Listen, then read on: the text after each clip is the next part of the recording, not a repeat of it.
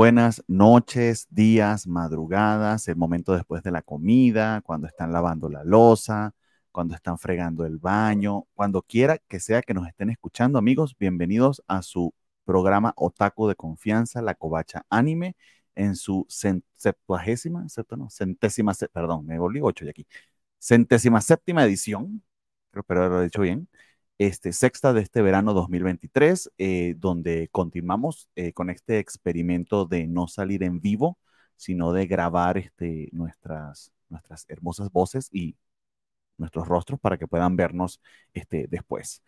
el día de hoy, ya estamos a mitad de temporada, vamos a ver cómo le va a nuestro matrimonio arreglado favorito, cómo le va al Godín que prefiere el apocalipsis zombie a regresar a la oficina y a nuestro Isecaizado de confianza, nuestro querido este, eh, eh, Rudios de Mushokutensi.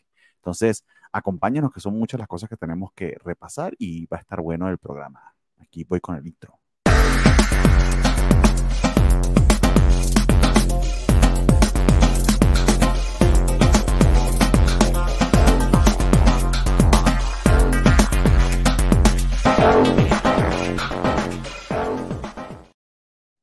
Muy bien, muy bien, amigos. Y como les decía, esta es la este, Covacha Anime, el programa donde repasamos los animes de temporada acá en la Covacha y le hablamos de lo último que se ha estado presentando eh, de este querido arte japonés de animación. Eh, recuerden que eh, no estamos transmitiendo en vivo, pero pueden ver este video ya sea en YouTube o en archive.org slash la covacha mx. Pueden descargarlo en su versión MP4 o inclusive MP3 si solamente quieren escucharnos y estamos en todas las plataformas de podcast eh, que, no que existan, pero casi casi todas, en Spotify, Apple Podcasts, Amazon Music, Google Podcasts y como les comenté en el mismísimo Archive y en Anchor también estamos. Entonces, este, prepárense porque hay muchas de las cosas que tenemos que hablar hoy y primeramente también este, eh, saludo a quien me acompaña la noche de hoy, primeramente desde la ciudad de Chihuahua y volviendo de un merecido descanso o de eh, eh, un reposo, una recuperación, no sé cuál de las dos fue. Querida Natalia, ¿cómo te encuentras? Hola Bernie, muy bien, mucho, mucho gusto de estar otra vez aquí en otra semana de la Covacha Anime. Sí, un poquito me, sentí indispuesta la semana pasada. Ah, qué mal. Entonces espero que sigamos bien, ya un poquito más recuperada. Bueno, pero espero que haya sido excusa para que hayas visto muchos animes y te hayas puesto al día. Eso es lo más importante. Así es. Como, oye, te, como te comentaba tras bambalinas, este, ya estoy al día con One Piece, que era lo ¡Ah! que. Entonces, muy contenta. Entonces ya viste el Gear 5 de nuestro querido Luffy. Sí, ya. ¿Se pareció a Gear 4, 3 and 2? No se parece nada. Dios mío, perdón por tomar eso a la ligera. Está bien. Es muy diferente, es muy distinto. Sí, no, es, no, es el super, no es el Super Saiyajin de One Piece, no, es otra cosa. No, no es para nada. este, pero bueno, poquito hablé de eso ayer con el enano, que ahorita terminando el programa les comento de eso, y decía que mucha gente lo visualizaba con el cabello amarillo y porque no había sido amarillo, y yo pues no sé, lo enano, pues para que no se pareciera al Super Saiyajin, y yo, ah, sí, cierto. Entonces, bueno. Mm. Luego, les platico de eso. Ahí tienen spoiler de Covacheando, que como siempre, este, nada, nos envidian y quieren copiarse todo de la Covacha Anime, incluido este, robarnos los hosts. Está bien, el, talento es para, para eh, compartirlo, no pasa nada. Espero que no te hayas sentido mal con el nanito, pero está bien. No, la pasamos muy bien, se nos pasó la hora así volando, la verdad fue muy agradable y ya le dije que por favor me invite para hablar de ahora el live ¿De quién? De Live de One Piece. Ah, ya, ya, ya, ya, ya, ya. El, live action, ok. ojalá, ojalá, que sí, que sí esté, que esté bueno, aunque bueno. A ver qué dice el jefe. aunque eh, todas las demás que han sido adaptadas a live action eh, digan lo contrario, One Piece va a ser la excepción. ¿Por qué no? Puede que sí, puede que no, no lo sabemos. No creo, pero bueno. Yo vamos, a ver, vamos a ver de cualquier modo. pues sí.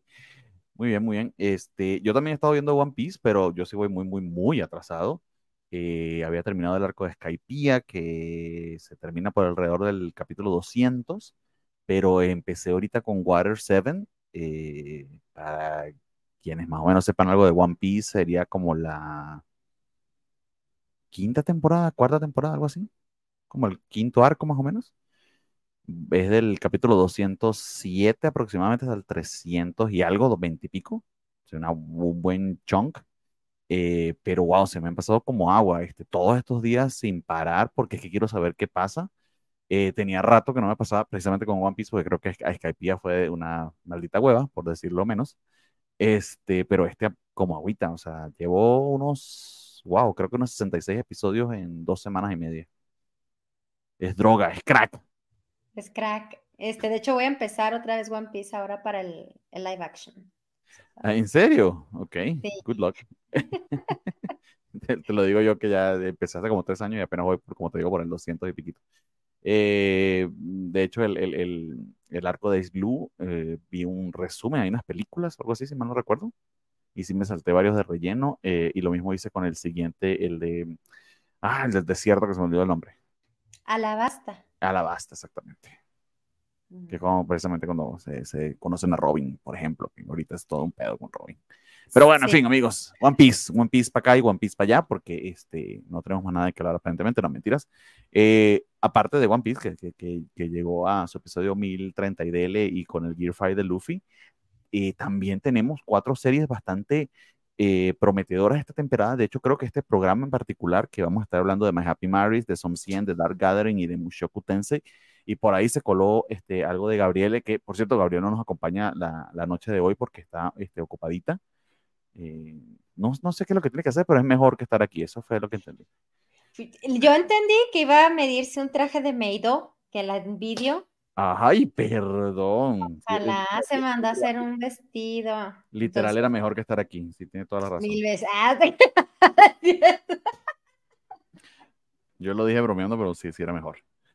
Entonces. me, salió Es que es ropa, Bernie, es ropa. Perdón. Ok.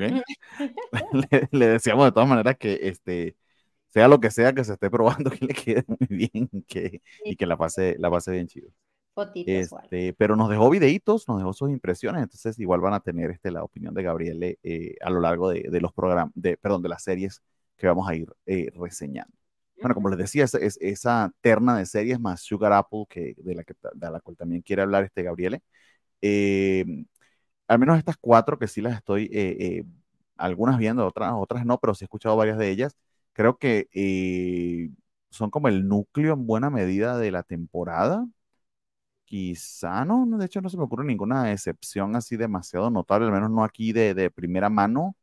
Eh, bueno, por supuesto está Jujutsu Kaisen y, eh, y, bueno, aunque, aunque no quisiera admitirlo demasiado, pues Bleach también tiene cierta popularidad, eh, pero que creo que aquí probablemente entre estas esté lo mejor de la temporada y la segunda mejor, creo yo, en esta lista. No les voy a, no les voy a revelar porque para eso son las votaciones, pero, pero tengan eso en cuenta allí como pequeño dato. Ay, ay, ay. Muy bien, entonces este, la primera de la que vamos a conversar es My Happy Marriage este, serie que se está transmitiendo en eh, simulcast a través de Netflix, este, del estudio Kinema Citrus. Eh, Kinema Citrus, para eh, quienes no sepan, es el mismo estudio de Made in Abyss y de mi adorado Héroe del Escudo, cuya segunda temporada aún no ha salido porque vamos a, a, suponer que eso nunca existió, sobre todo esa tortuga enorme en CGI, asquerosa y horrible. Eso no pasó. Aún seguimos esperando la segunda temporada. El escudo, mentira.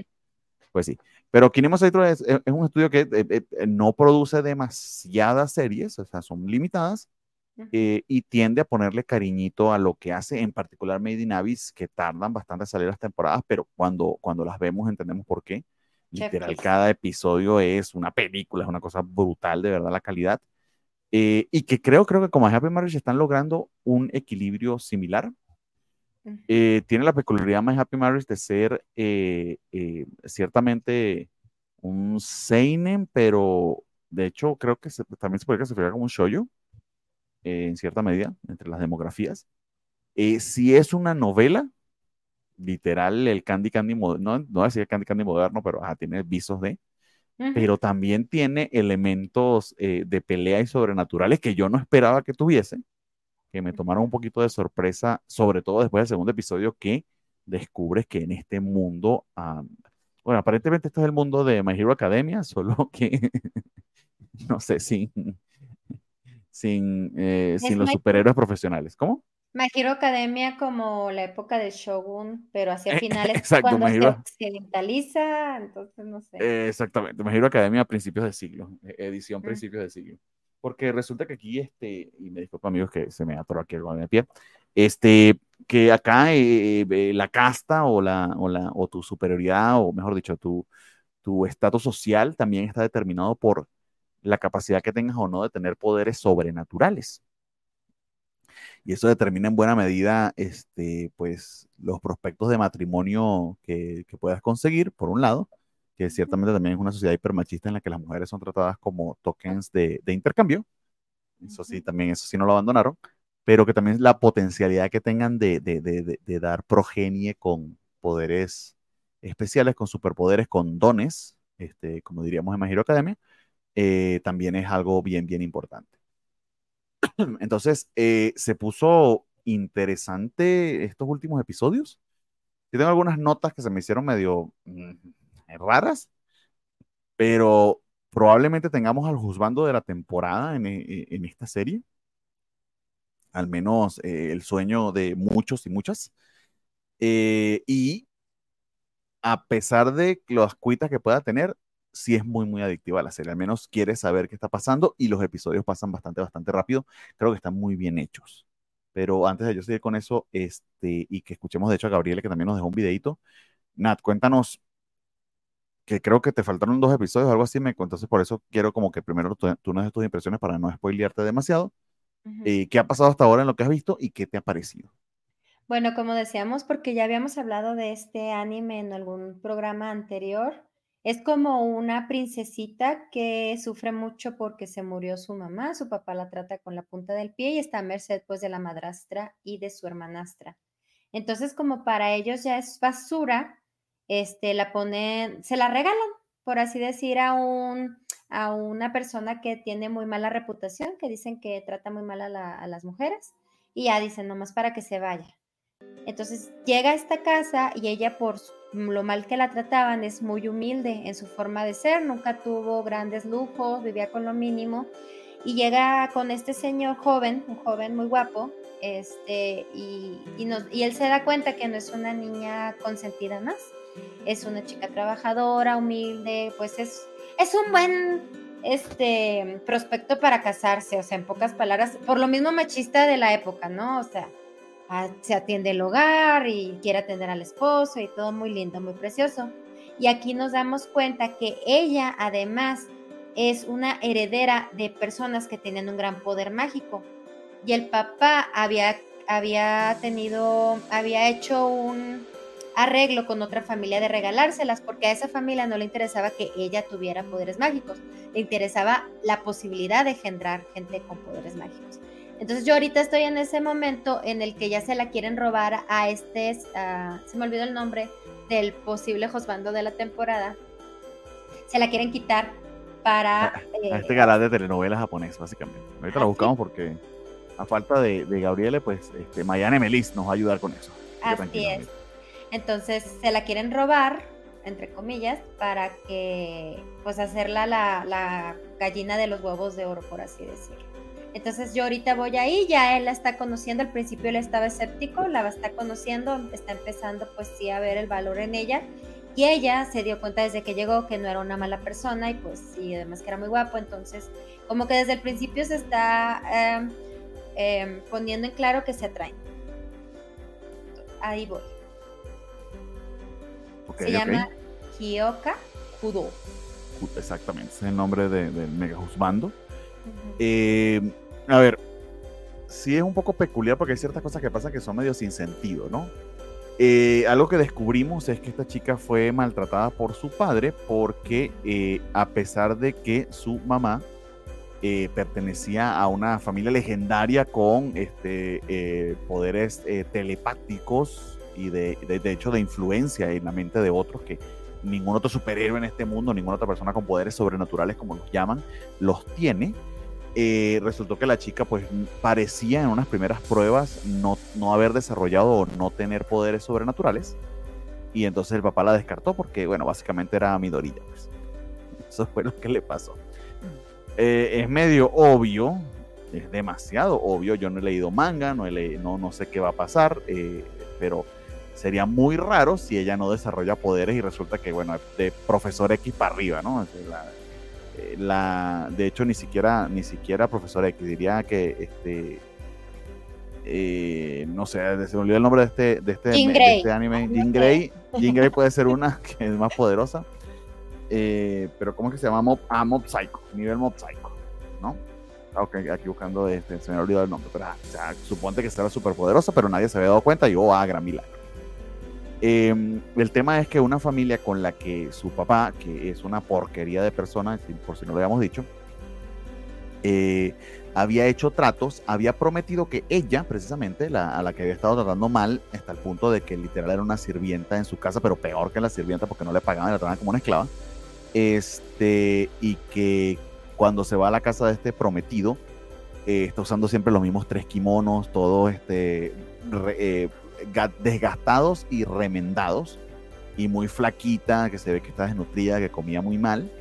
Entonces eso de que era particularmente atractiva, pues eh, literal era una esclavita, lo que pasa es que al menos el, tipo no quería una chica rica consentida que este, no se adaptara a la vida en la casa, ya resultó que sí se adaptaba porque bueno, era eso, vivía en la calle. Entonces no creo que ese amor entre ellos es medio raro, pero bueno, en fin, ese es otro, otro tema que yo tengo. Pero eh, el, tema es que esta familia a la que le habían prometido que se casaría el hijo con ella, eh, el papá le metió gato por liebre porque como la odiaba y pensaba que no tenía poderes, se la mandó a este otro tipo eh, y, le, le les forzó a eh, quedarse con su segunda hija, a la cual le tiene preferencia, y entendemos que la preferencia le tiene porque la chica resulta que sí, eh, al menos sí muestra ciertas propensiones a poderes sobrenaturales, aunque no particularmente extra notables, ¿no? Pero luego pasa un par de contradicciones, como, y aquí va un pequeño spoiler para Natalia, que no ha llegado al final, sorry. Eh, resulta que su hostbando, que nuestro querido Kiyoka Koudo, es el más poderoso de todos. Es este, el One for All, el All for One de este mundo, al punto de que cuando se enfrenta al papá de esta y a, al suegro de su hermana, ajá, sí, sí, el tipo que quiere que, quiere que ella esté su familia, pues este, puede deshacerse de ellos muy fácilmente. El tipo es súper ultra poderoso, tiene súper desarrollados este, sus habilidades sobrenaturales y es como que esa familia en particular resulta que también es la más poderosa del reino, eh, o, del, o del shogun, o como sea, de esta sociedad este, de hiperpoderes.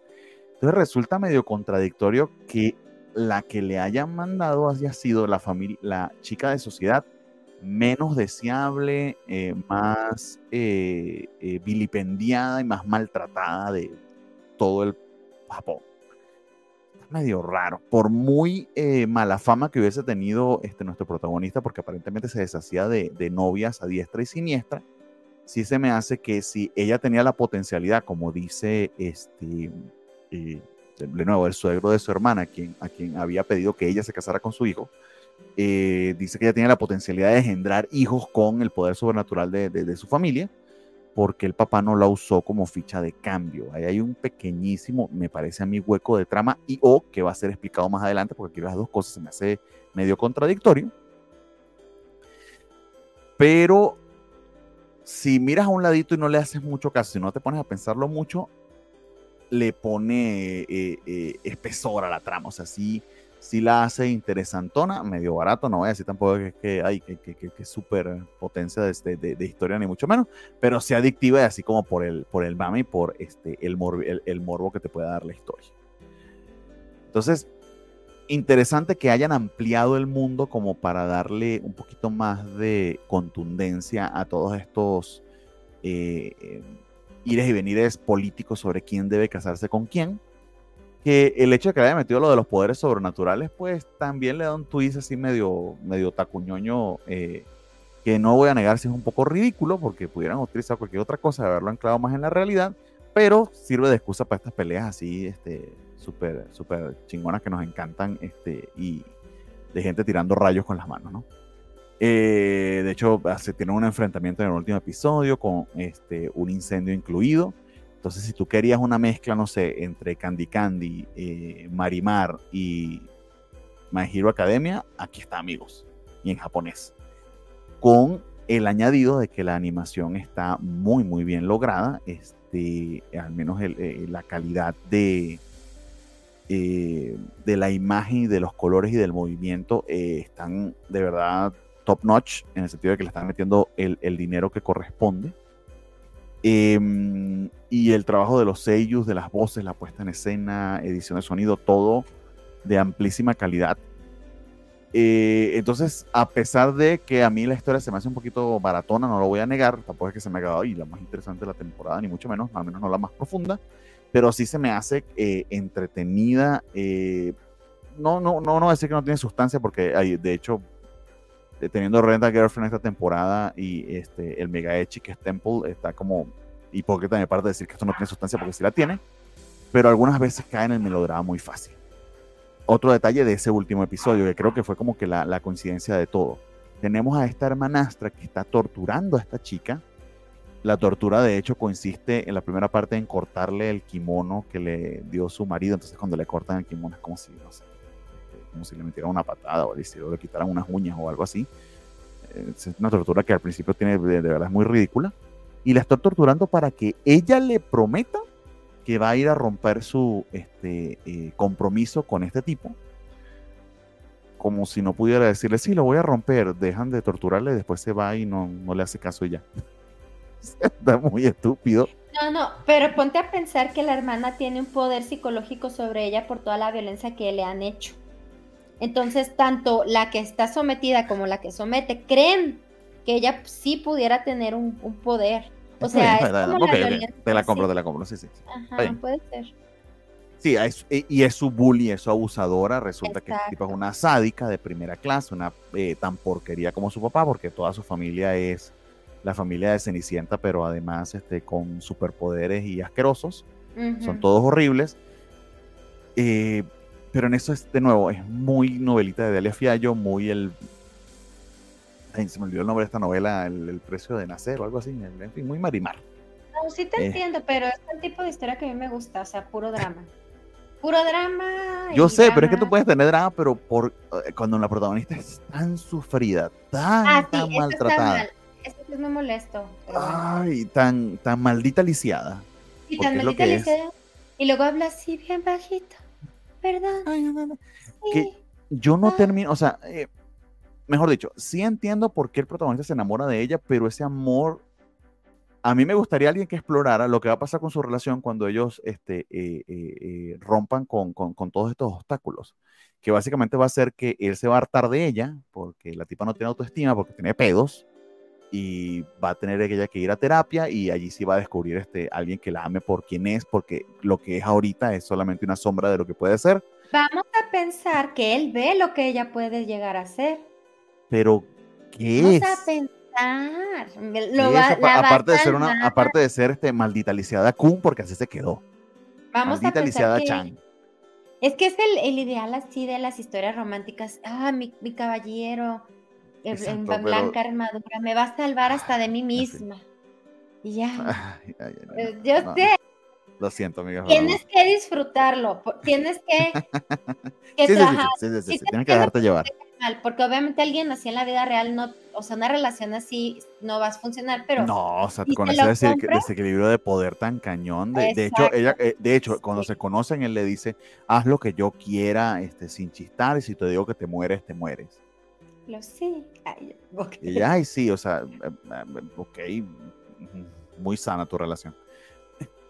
Pero yo sí se lo compro, sí, o sea, yo sí quiero disfrutarla, yo Está bien, está bien, está bien. Eh, no juzgo muy abiertamente.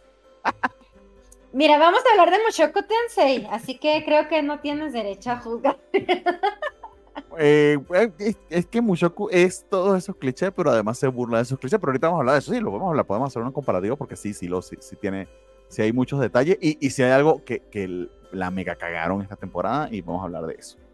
Este, pero bueno, eso es My Happy Marriage. Eh, de nuevo, mis quejas son, de hecho, son quejas porque la historia me está atrapando tanto. De hecho, vi los episodios uno detrás de otro medio sin parar, en medio de episodios de One Piece, pero que me detuviera de ver One Piece como estaba en el, en el viaje de crack en el que ando, este, dice mucho esta serie, o sea, sí, realmente está bien buena. porque si lo hacía. Ah, para ver qué pasó en el, este, con la maldita Alicia Kun. Este, pero la queja que tengo es porque me gusta pelear con cómo está planteada la historia, pero eso está porque, eh, eh, no porque la historia sea mala, sino eh, porque los clichés que usa los está utilizando lo suficientemente bien, creo yo. No sé si me estoy explicando, si ustedes me están entendiendo, no estamos en vivo, nadie me está respondiendo los este, comentarios, así que voy a suponer que sí. A ver, vamos a ver qué dice Gabriela, yo quiero saber. Déjenme los comentarios. ¿Qué decir Gabriela? Que está este, completamente de acuerdo conmigo. Eh, de hecho, ni vamos a presentar a Gabriela porque ¿para qué? Ella está de acuerdo conmigo. No, mentiras. Este, déjenme buscar aquí el video. Vamos a ver qué nos dice Gabriela. Tienes razón, se me ha olvidado. Vamos con My Happy Marriage. ¿Qué nos dice nuestra querida Gabriela? Ahí va. Watashi no Shawase na Kekon. O también conocida como My Happy Marriage. O bien la novela de los miércoles eh, qué gran sorpresa y qué agradable ha sido de seguir. Para empezar, porque eh, normalmente no, no me parece que sea lo más importante, un, un, contraste importante es algo que he defendido, por ejemplo, respecto a Mushoku, ahora que es objeto de críticas por el nivel de producción que tal vez no es tan esmerado como el de la primera temporada o con respecto a otros, incluso puedes hacer ese comparativo, pero que te ofrece una buena historia y que se sostiene y que te tiene con interés y, que y que yo lo decía alguna vez como a mí denme powerpoints con, con la trama de Mushoku Tensei y el trabajo de los seiyus y ya estoy eh, pero la verdad es que cuando tienes una buena historia cuando están pasando cosas que, te, que te enganchan y además hay buen trabajo en animación, en diseño, en, varios detalles, en el apartado sonoro por supuesto, pues se agradece mucho. Y ese es el caso, creo yo, justo con My Happy Marriage. Me parece que es algo muy bonito de ver, muy bien logrado, bien contado, con buen ritmo, eh, bien animado, bien, bien todo, con tantos detalles. Eh, curiosamente tuve que hacer un rewatch porque em, sucedió que aquí en casa les despertó interés y me dijeron como, oye, vamos a ver My Happy Marriage. Y yo, súper, sí. Entonces, volver a ver los episodios y fijarme en detalles que no había advertido, la verdad lo disfruté mucho. Y, pues nada, o sea, se ha desarrollado, ya sabíamos que esto era una, em, pues una, telenovela y que eh, pues los tropos de pronto eh, amagan con ser predecibles y a veces lo son, a veces no tanto, pero sigue siendo igualmente emocionante. Además, eh, dejando, dejándonos ver que pues viene una trama más más elaborada, al menos, no sé si más profunda, pero más elaborada respecto a las características que hacen, pues de pronto, desafortunadamente, de la pobre Millo, pues un objeto de deseo, algo que están codiciando otros personajes ahí circundando a la trama de nuestra pareja, pues de enamorados incipientes, si podemos decirlo así. Eh, este más reciente episodio fue de lo más emocionante que hemos visto en un tiempo. La verdad es que ver a Kudo-san caminando tranquilamente como Terminator en el predio ahí en la propiedad de estos miserables mientras este pues está pasando lo que está pasando mientras está el caos, la destrucción, literalmente las flamas y todo pasando, pero manteniéndose tan cool es como ay Dios mío, o sea, si vamos a hablar de eso eh, en este momento es como claramente eh, Kiyoka Kudo juzgando de la temporada hasta del año. O sea, y, eso que hay buenos contendientes en la temporada. Está por ahí Klaus, por ejemplo, en, en, este, en Spy Room. Me parece que es de considerarse, pero... Pero no, qué, qué tremendo ha sido cómo se desarrolla entonces el personaje de Kudo en un contexto muy desfavorable, porque algo que ya habíamos dicho y digo cada vez que hablamos de este anime y lo mencionamos incluso desde el trailer Watch Party, es abajo el patriarcado, muerte al patriarcado, esto es incómodo de ver también, pero si, pues sí, sí, si salvas el decir, bueno, es un anime parcialmente ubicado en un contexto histórico y cultural donde estas son las normas, dices, ok, no es como que lo estén promoviendo, no es como que estén diciendo, ah, esto es lo chido y así es que hay que hacer, no, me parece que no ese es el tenor del anime en ningún momento, me parece que incluso si alguien intentara hacer esa lectura lo tendría difícil porque no hay elementos ensalzando eso, todo lo contrario. Entonces, eh, pues sí, el desarrollo entonces de Kudo, cómo lo vamos descubriendo, más bien es eso, cómo vamos descubriéndolo como una persona distinta, interesante, y pues cálida, amorosa, cuidadosa, guapísimo, este, ay, entonces, eh, pues, pues nada, eh, creo que todo bien con este anime, eh, me parece que nos va a entregar todavía muchas emociones y justificadamente considerado entre lo mejor de la temporada. Lo estoy disfrutando mucho, así es. Pues ya escucharon a Gabriel darme toda la razón, en absoluto. Digo que no me he equivocado en lo más mínimo. Dijo que puedes dejar de ver porque entiendes el contexto histórico y está criticando, es una crítica a todo eso. Entonces, mm, sí, como que todos tenemos la misma idea. Y lo podemos, o sea, lo podemos pasar por alto ah. para disfrutar la historia. Claro, claro que sí. O sea, eh, eh, eh, los comentarios que estoy haciendo es por puro mamón que soy, en buena medida, pero también porque la historia se presta para la discusión. espero que, que, así se haya transmitido. De todas maneras, déjenos en los comentarios, amigos, si están de acuerdo o no. Este, como ven, estás tomando vino, yo estoy tomando agüita. Y mientras... Es mi día de señora. Es, como mi día de, de, amigas, así. Copita de vino pues te tocó con un amigo hoy, pero eh, espero que los videos de la amiga ayuden a que haya sorority en este programa. De amigues, ah, de amigues. Está bien. Muy bien, amigos. Entonces nos movemos a la siguiente este, serie que tenemos en la lista.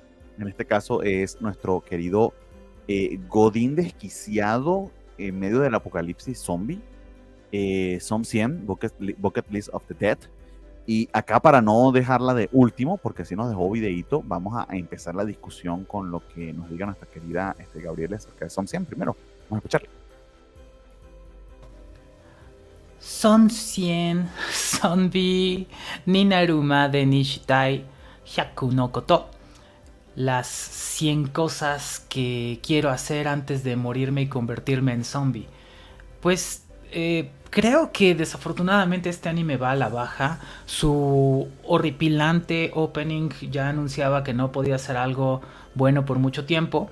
Creo que hay una proximidad de pronto con Vending Machine. Eh, porque desafortunadamente el chiste o lo interesante que tenía pues podía durar poco. Eh, me parece que este anime en particular y esta historia funcionaría muy bien en una película. Creo que eso sí, sí estaría bien contado, que podría tener un muy buen ritmo, que podría tener aventura, resolución y varias otras cosas. Tal vez no, una película que se desarrollara pues en un transcurso de algún tiempo, eso creo, pero que como anime no me siento compelida a decir, ah, ya va a ser eh, domingo, ni siquiera sé qué día sale, creo que sí es el domingo. Pero ese es un factor, no, no me resulta tan enganchante porque es como, bueno, vale, está este personaje que es este, que ni siquiera me acuerdo cómo se llama, Shinji Takechi, no lo sé. Este, que, que pues es audaz, que es vivaz, que es... Eh, Akira, Akira, perdón. Eh, que es que tiene varias virtudes como, como protagónico, pero que estar regresando a verlo semanalmente no es lo más atractivo, francamente. Eh, pienso de nuevo que el hype del primer episodio pues estuvo sobradamente bien logrado, pero eh, estas semanas ya no va tan igual. Incluso no estoy segura, creo que hubo una interrupción que ni siquiera noté porque fue de, ah, sí, tengo que irme a poner al corriente con esto, o sí la noté, pero luego lo olvidé, no me acuerdo. Y ahora se anuncia otra interrupción porque van a transmitir el Mundial de Atletismo o no sé qué cosa. Y francamente creo que eso puede perjudicarle mucho porque si tiene nuestra atención, si bien tiene nuestra atención en este momento, tal vez pierda nuestro interés.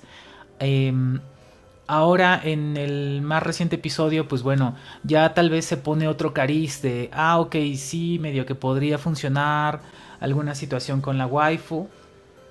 Pero, pero eso no alcanza para que un anime sea interesante. Eh, porque no hay mucho trasfondo. Es decir, te cuentan historia de los personajes, sobre todo de estos dos que son amixes de, de la juventud. Pero, pero poco más que eso. No hay mucho respecto a sus motivaciones, no hay gran cosa respecto a sus objetivos. La acción y las corretizas y los zombies, bueno, pues tiene sus astucias, pero pero dista de poder ser emocionante por sí mismo y como dije la banda sonora es vomitiva.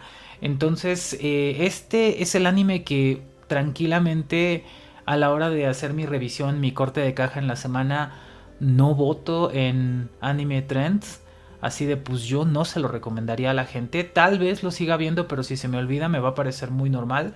Em, si regresa algún hype, pues puedo creerlo. Si me dicen como, ay, esto estuvo interesante, como sí sucedió con otro anime del que hablamos en este día, que es eh, Sugar Apple Fairy Tale. Sugar Apple Fairy Bueno, como sea. No se llama así, pero ahorita les digo.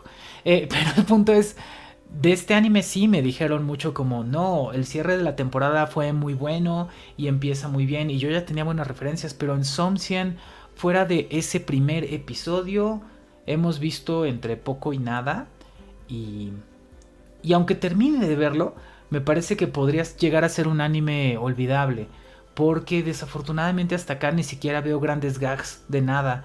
Eh, como a veces lo, se vuelve una referencia para nosotros, ¿no? Como este, ah, mira, pasó tal cosa como eh, sucedió en Ya Voy Con Me, no sé, se pusieron a hablar de la guerra de los tres reinos, o bailaron el chiqui chiqui bam bam. Hubo cosas icónicas que, que se presentaron ahí.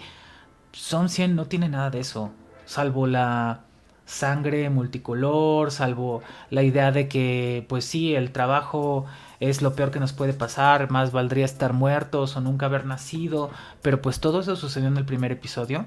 Entonces, francamente, esto lo veía yo funcionando mejor como una peli que como un anime de 12 temporadas, de 12 temporadas, de 12 episodios y mucho menos de 12 temporadas. Y pues eso. Muy bien. Nat, por favor, dinos por qué eh, está equivocada Gabriel. Porque eso me No, está equivocada porque ni siquiera la he visto. ah, no.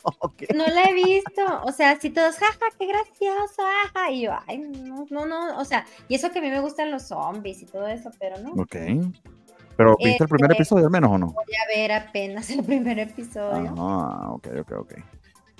Pues acá, acá tengo que decirlo este, yo a ustedes que eh, de hecho no creo que esté equivocada Gabriela, creo que tiene toda la razón. Eh, yo medio lo comenté cuando hablamos de esta serie la primera vez, si mal no recuerdo, en el segundo episodio de esta temporada, que eh, tenía que conseguir un twist rápido a, a, este tema de eh, el Godín que se encuentra muy feliz porque ya no está trabajando, pero está en medio del apocalipsis zombie. En el sentido de que no, ya la disociación de nuestro protagonista con su realidad monstruosa eh, distópica y obviamente eh, de emergencia, que él actúa como si fuese nada, como si no estuviese sucediendo, ya habla de eh, o el tipo está loco o es un coping mechanism, está buscando una manera de lidiar con esta situación inimaginable y terrible con la que quizá muchos hemos fantaseado con, con qué haríamos en caso de, yo creo que me volvería zombie en los primeros cinco minutos, pero bueno. Este, pero ¿qué haríamos en caso de? Eh, porque es lo que se utiliza de excusa para, bueno, en el apocalipsis zombie yo sí pudiera sobrevivir porque tengo tales o cuales este, habilidades o no las tengo, ¿no?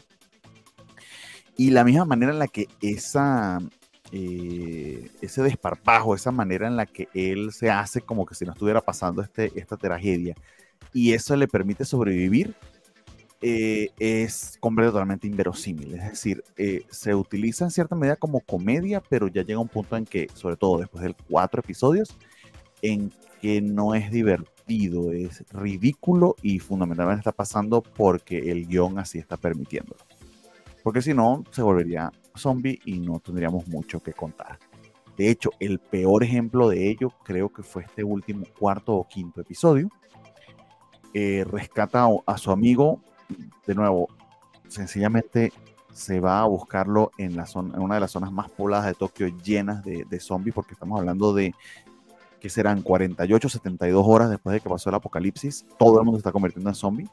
Su amigo tiene dos, tres días encerrado básicamente en un prostíbulo, eh, porque allí lo agarró el, apocalipsis zombie, este, eh, rodeado de prostitutas y clientes que se han convertido en zombie, no logra escapar, salir de ese sótano en el que se encuentra y este tipo, por un montón de casualidades sumamente difíciles de creer, se va en una moto que recién se robó, logra atravesar todos esos zombies y rescatarlo porque sí.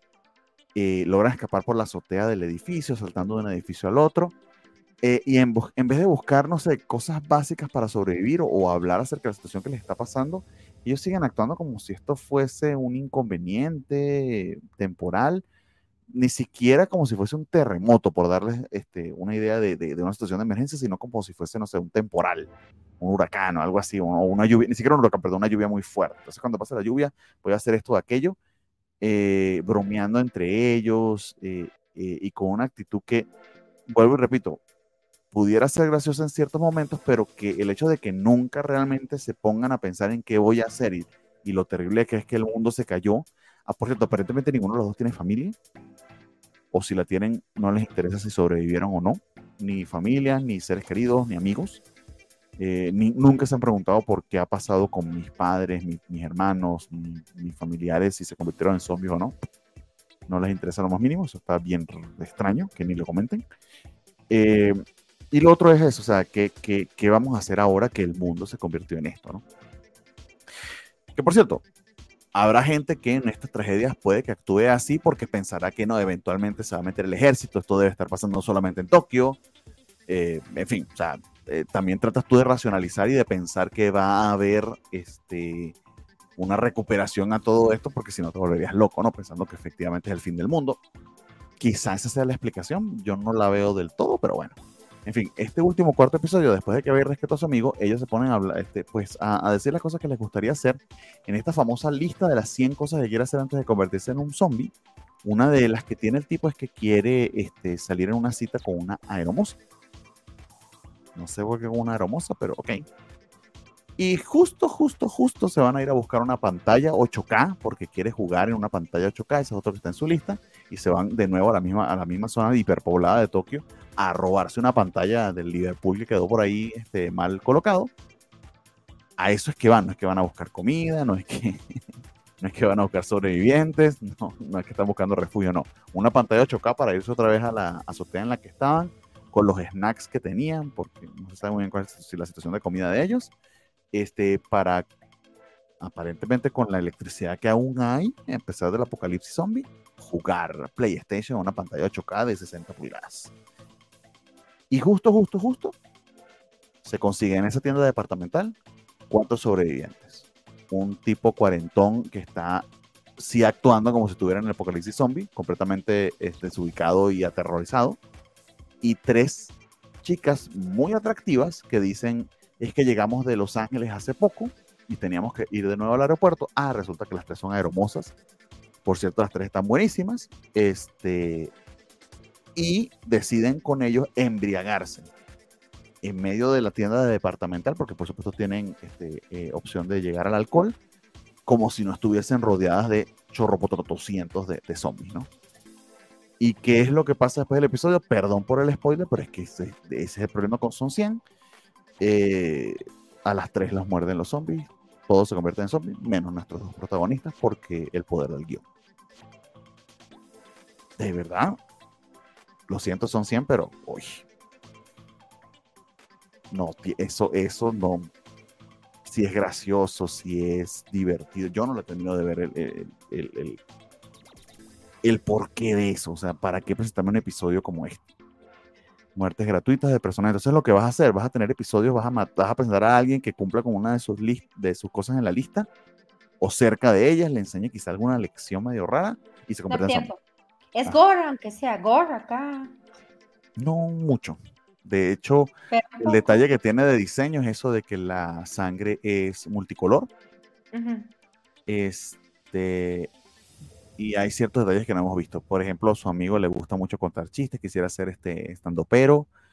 Eh, uno de sus grandes chistes es desnudarse por completo. No uh -huh. termino de entender por qué. Eh, en fin, este, hay, hay, que depositarle demasiada fe en los personajes que aún no se ha construido lo suficiente bueno, para disfrutarla y no sé si eventualmente vamos a tener. Sí se puede llegar a, a, tornar en algo medio desagradable la serie este, y este último episodio ahora fue un punto muy bajo. Entonces, para lo bueno que fue el primer episodio, este estuvo bastante, bastante mal. No sé si la vaya a continuar viendo, creo que es medio tarde para dropearla, al menos desde mi punto de vista de, de, las que están más populares, quizá valga la pena, pero al menos por no tener el FOMO y faltar personajes porque salgan. Si salió la Super Waifu, que se supone, pues también, de, de nuevo, hiper buenísima, este, pero sí está un poquito más en el modo de supervivencia, entonces quizá ella sea la que le dé un poquito más de sentido a esto.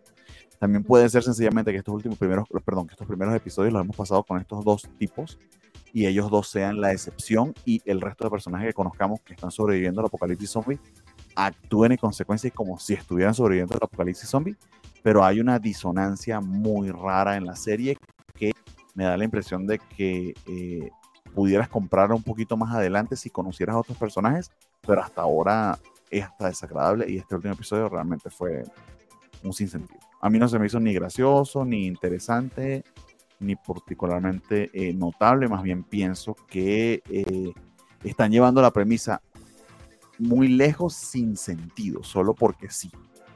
Porque si es humor, yo no lo termino de cachar del todo. Por eso te preguntaba si era gore, o sea, tal vez a la gente que le gusta ese tipo de... Mm, es como absurdismo. Eh, eh, Pero no llega a ser tan absurdo todavía, como, como te gustaría algo absurdo. Eh, es que para mí sí va a ser paródico, absurdo. Okay, ¿de qué, de qué estás parodiando? Ujú. Bueno, las películas de zombie, ¿no las está parodiando? Supongo, pero no sé. Tendría que pensarlo demasiado para saber, honestamente, pero Mm. eh, no, no lo caché de primera. Está raro. Ok. Pero bueno, falta mucho personaje por conocer, eso sí. Este, lo cual se me hace raro porque ya va 4 o 5 episodios de 12 y con muchas interrupciones. También eso no la ayuda. Pero bueno, Ok. Eh, vamos moviéndonos a la siguiente en la lista. Es de hecho eh, Dark Gathering.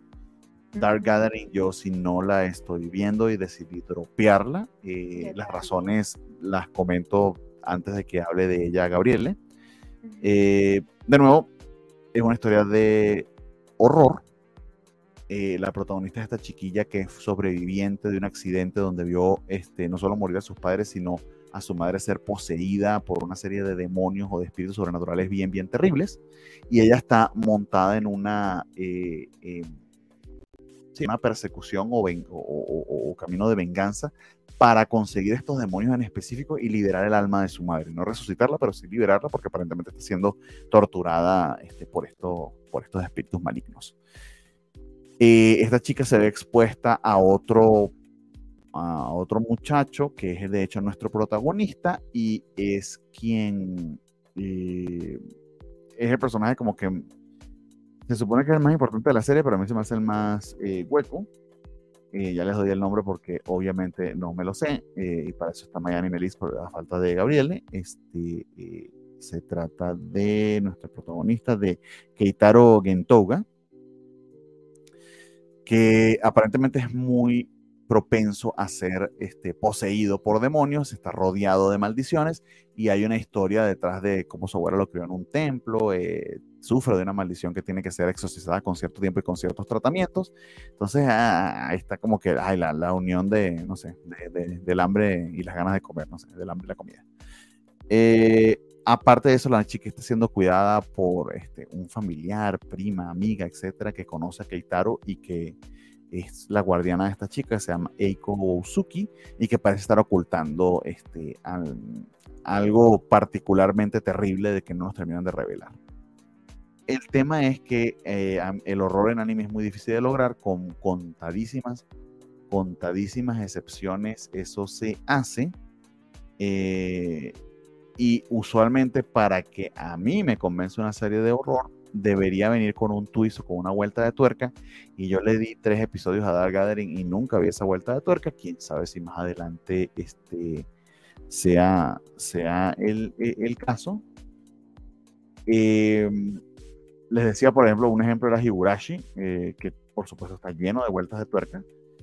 Eh, y que creo que es, si no la mejor, una de las mejores series de horror que, que he visto en anime mucho tiempo a esta no llega, no llega a ese nivel aún de lo que yo he visto. Pero bueno, para no seguir yo este, dándoles más razones por las que no las estoy viendo, más bien vamos a escuchar las razones por las que este, Gabriele sí las está viendo eh, y que tiene, que tiene que decirnos al respecto. Aquí está la opinión de Gabriele sobre Dark Gathering. Daku Gyasaringu o Dark Gathering. Sin duda lo que más disfruto de High Dive en esta temporada. Gran anime, muy divertido, muy oscuro, muy siniestro, muy extraño. Yo les había dicho que no perdiéramos de vista que hay mucho talento en este anime. Em, para muestra decía, no es casualidad que ande ahí Kana Hanazawa, también haciendo el espectacular ending que se llama Jairo, eh, que sería como gris, si estoy en lo correcto, que es una gran canción, que es una canción muy bonita. Que, cierra muy bien con la historia que nos están presentando y que postulo tal vez solamente como segundo mejor, después por supuesto de em, del ending de, de Undead Girl Murder Farce. Ese me parece que es el mejor ending de la temporada. Em, ¿Cuál es el ending de Undead Girl? ¿Cómo se llama? Este, yo queriendo hacerle propaganda y fracasando, ¿verdad? Este, bueno, este tema de Kanahana, la verdad es que me parece muy afortunado en, pues eso, en cómo, cómo ilustra el el entramado de cosas complejas que están enfrentando los personajes aquí. Porque, porque no es, bueno, si es, una, si es una serie pues humorística, pero, pero muy siniestra. Y, y no solamente es por el tema de los fantasmas, es porque hay una tensión psicológica, sobre todo en el personaje justamente de Kana Hanazawa, eh, Eiko, que, eh, que, es lo verdaderamente aterrador en, este anime. ¿Qué, es lo que está tramando Eiko? ¿Desde cuándo está urdiendo esto? ¿Cómo está pasando? ¿Qué espera obtener? ¿Qué va a pasar después? Eh, ¿Qué tan auténticos son los vínculos de amistad entonces entre los protagónicos? Es algo de verdad inquietante. Eh, Keitaro parece que está ahí como inmerso en un torbellino de cosas siniestras que sobre las que no tiene a veces ni conciencia ni control. Yayoi parece que es una niña que pues le ofrece auténticamente y, y este, pues sí, inocente y genuinamente su amistad y su cuidado. Y Eiko de pronto, no que no sea su amiga, no que no le ame, además que, tenemos ya eh, aquí sí un ship y un romance canónico en este anime, pero, pero que de fondo hay algo siniestro también oscuro, ya de, digamos, de terror psicológico si lo vamos a pensar que es lo de verdad aterrador en este anime. Y ya les decía yo que cuando empezamos a verlo, que me recordaba mucho a Higurashi, tanto en el diseño de los personajes a veces como en ese cariz siniestro de sus sonrisas, de su locura, de su demencia. Y es lo mismo que está pasando acá. Porque de pronto el terror de los espectros está pasando a un segundo plano, aunque sigue siendo bastante inquietante. Entonces yo creo que va muy bien. Además, eh, otra vez, eh, lo que disfrutas de aquí es la historia, son las interacciones entre los personajes, las carcajadas que te roban por los momentos en los que no esperas que pase algo chistoso. Lo hacen de verdad bastante bien, pero además el arte es algo muy bien logrado. La animación, la ilustración, sobre todo el diseño de los personajes me parece que es hermoso y pues muy, muy, muy disfrutable. Entonces, eh, pues sí, una, una gran recomendación creo yo que si no han visto Dark Gathering empiecen a hacerlo ya porque, eh, porque es muy bueno, insisto. Eh, el, ending, además, decía yo, Jairo con Kana Hanazawa, ilustra muy bien lo que está pasando en este anime. Es inquietante, melancólico, sombrío y aterrador. Tal vez solo después, decía yo, del ending de Undead Girl Murder Farce, que es. Ahora sí me voy a acordar. Es con Ana, sí, y se llama. ¿Cómo se llama? ¿Cómo se llama? Reversal. Reversal. Ah. Muchas gracias por tenerme paciencia. Eh, lo bueno es que tenía una nota aquí, si no, si no, ¿cómo lo logramos? Pero bueno, regresando entonces a eh, Dark Gathering, yo creo que una gran sorpresa. Creo que entiendo por qué movería el escepticismo a algunas personas, pero lo recomiendo ampliamente otra vez por estos tropos siniestros muy bien logrados. Esta historia que primero parecía que tenía huecos y ahora definitivamente no los tiene. Queda muy claro que, que fue algo puesto ahí como un señuelo y que, y que con todo su humor, eh, pues y, su carisma de pronto que parece que son como hilos conductores, no deja de ser eh, suficientemente interesante como anime de terror. Así que, que sí, que lo recomiendo ampliamente, que lo voy a seguir viendo y que definitivamente está entre mis favoritos de la temporada. Bye. Muy bien, muy bien. Eh, ¿Será que me convence Gabriele? No sé, no sé. Eh, honestamente no me terminó de, de, encantar Dark Gathering, pero ahí les dio Gabriele todas las razones por las que a, ella sí le parece bastante valioso. Sí veo las similitudes con Higurashi, pero más en mood que en historia. Perdón, Nata, adelante. No, eh, Higurashi, que ambos eh, sacaron a Higurashi, pero en diferente, de diferente forma lo compararon, pues.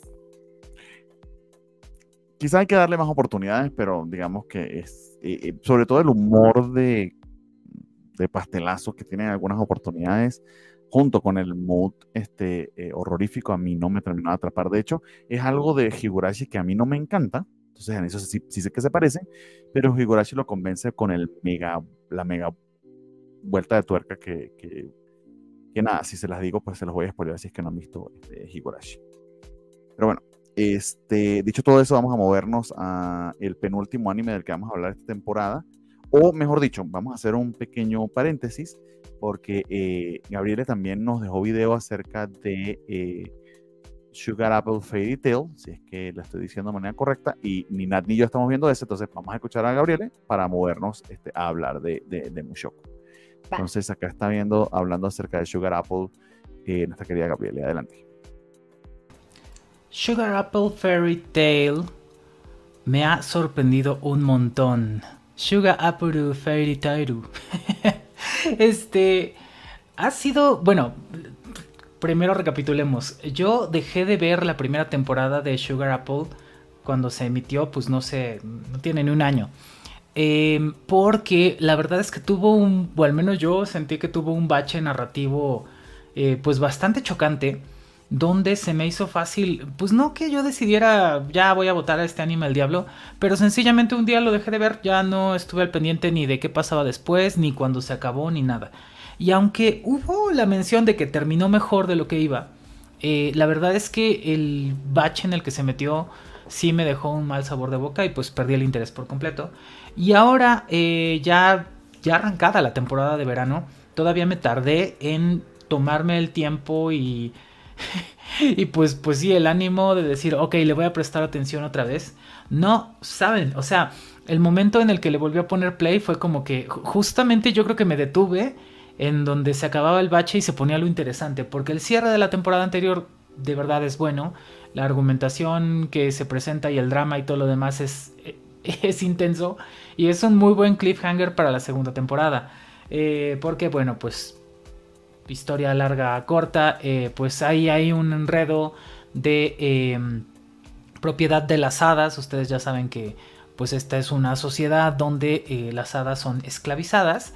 Y eh, Anne, en este caso la protagonista, pues tiene como que dos objetivos. Lograr ser la máxima maestra confitera, por una parte, y por otra, vivir en términos igualitarios eh, con, las hadas, que no considera que sean esclavos ni que se les deba tratar como se les trata. Entonces, las premisas del anime me parecen brillantes porque... Eh, brillantes, profundas e importantes si quieren. Pero tal vez eso es lo que me molestaba con este anime, que era como, oye, tiene tanto potencial y luego de pronto todo es tan superficial. Y eso e, e, era como si fuera un bait de esto va a ser interesante, va a ser importante, no sé si profundo, pero importante sí, y luego no, luego todo se quedaba muy, muy por encima. Entonces eso era desafortunado y pues así fue que lo dejé. Pero la verdad es que la segunda temporada tiene un ritmo narrativo impresionante, los episodios se van como agua. Eh, yo tenía la idea de, bueno, me voy a ir poniendo al corriente poquito a poco, no, no, nada de eso. O sea, eh, ya, ya arrancado el planteamiento de lo que está pasando y dando el setting de la segunda temporada. Los episodios corren como en un parpadeo, la verdad es que están muy bien contados. Y nos muestran, además, que, no se echa para atrás en el lugar, eh, pues, pues digamos, en el setting del mundo que nos presentaron, que es fundamentalmente, bueno, pues sí, está la esclavitud de las hadas por una parte, el resentimiento de esta población con respecto a los humanos, por supuesto, pero también el profundo machismo al que con mucha frecuencia se enfrenta Anne.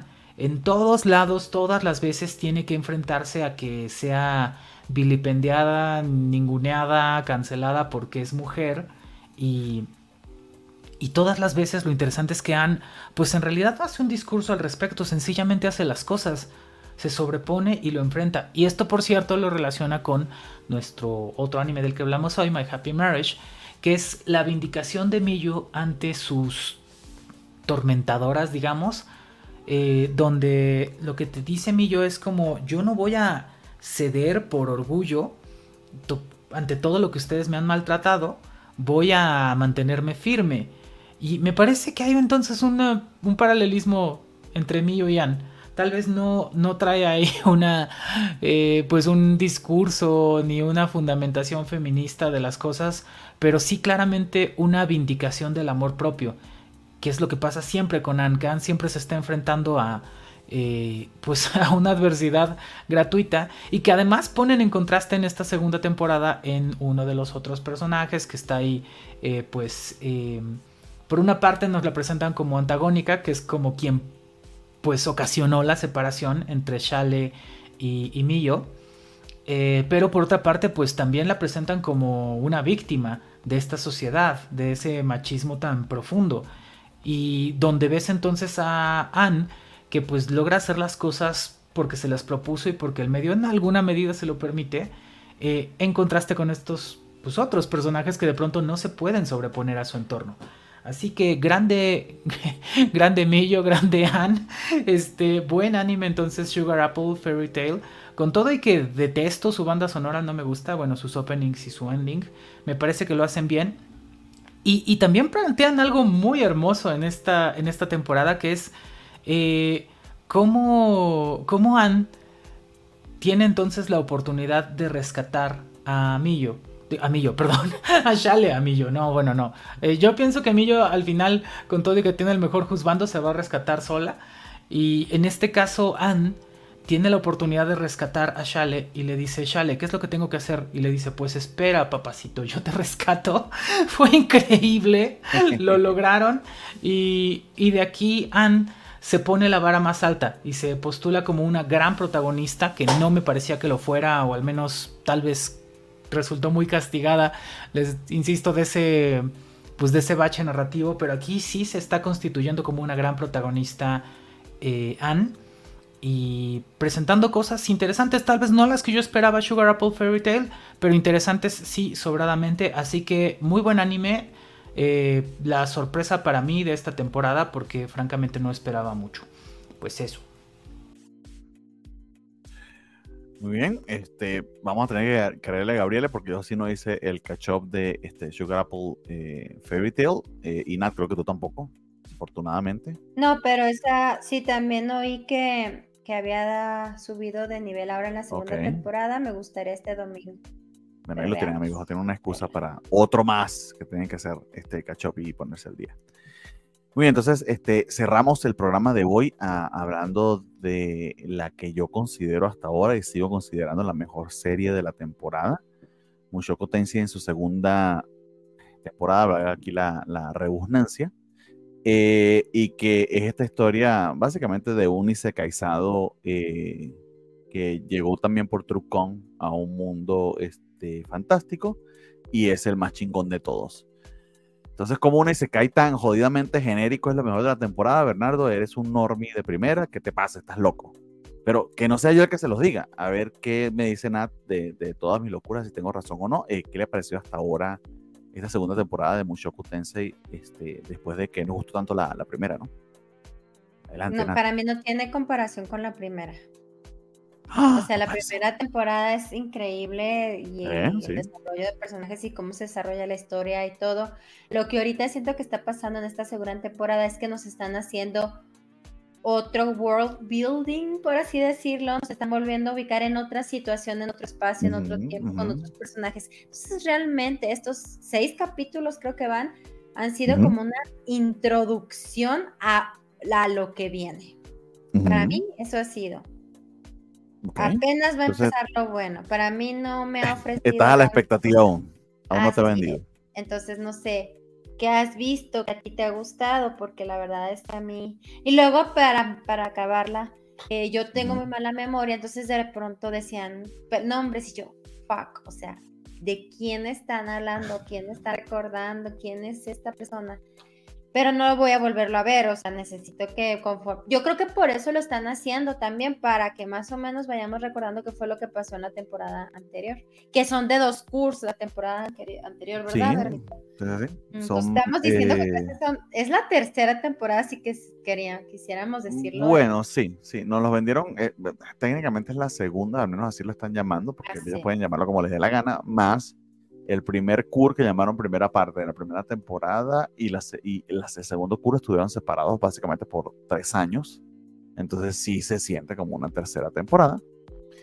Eh, pero en función de cómo están construidos los arcos y particularmente la novela ligera, eh, sí es esta segunda etapa en la vida de Rudios, ¿no? Eso también es importante. Eh, a ver, antes de refutar o no, porque ah, me dice entonces que no te ha gustado, que te parece que es promesa hasta ahora. No me ha gustado. A ver, vamos, vamos a desglosar rápido. Punto uno. Adelante, adelante, sí. Nos quedamos en que iba a encontrar a su familia. Era lo más importante del mundo, encontrar a su familia. Ya la encontró. Ah, no, es más, no la encontró. Dijeron, ahí están, ahí están en Coahuila. Ah, bueno, ahí están bien. Ya no me voy a esforzar en verlos. Ahí están bien. O sea, como que, güey no era lo más importante. Es que, tiene una discusión, tiene una discusión al respecto eh, y el tema es que a su familia eh, la consigue Roxy al final de la primera temporada. Y precisamente porque es a través de Roxy eh, envía esta elfa ninfómana que tiene ese pequeño detalle este personaje envía a la elfa ninfómana a buscarlo para decirle, no sigas buscando porque ya los conseguimos. Pero no los quería ver él. Sí, no. De hecho, se lo pregunta y es una decisión que toman. Eh, ¿Vale la pena que vaya por ellos y me presente con ellos o que tome esta oportunidad de ir a la universidad?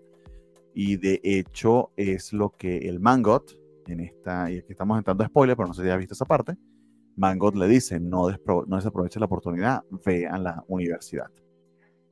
Pero más bien, no, son recursos de la historia para empujarlo sí, sí, sí, pero pues no te lo termino de, pero no te lo, ajá, o sea, así como hay, hay recursos que puedo tragarme en otras cosas, como por estábamos hablando aquí al principio con My Happy Marriage, de otras cosas, aquí realmente no puedo entender como algo tan importante que era en la segunda temporada, bueno, en la primera temporada, al final de la primera, ahora ya no es importante ¿Y cómo lo refuerzan? Con esta figura de. no es que, eh, pero es que eh, sería importante si.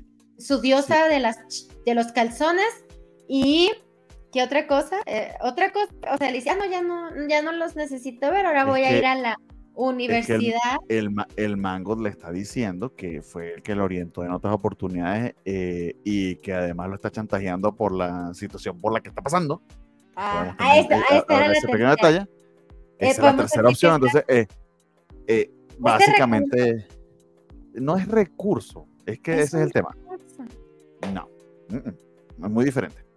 Este, una cosa es cuando en la cuando yo planteo algo en la historia eh, que porque pasó A va a pasar B, a que sencillamente es parte de cómo, cómo actúa el personaje porque sí. A ver, ¿a qué me refiero con eso? Em, em, son 100. Que se mueran los personajes que solamente sirven para que eh, rellenar el espacio del capítulo, como las hermosas estas que terminaron convirtiéndose en zombies. Ese sí yo lo, ven, lo compraría más como sencillamente recursos por el poder del guion. Esto en cambio es algo que al menos la historia está tomándose la molestia de explicarte eh, y las razones están en, lo, en la misma situación que le está pasando al protagonista. Es decir, él está yendo porque quiere solucionar A y porque pasó B y porque pasó C. Bueno, eh, ahí va bien, pero se me hace como muy insertada situación A.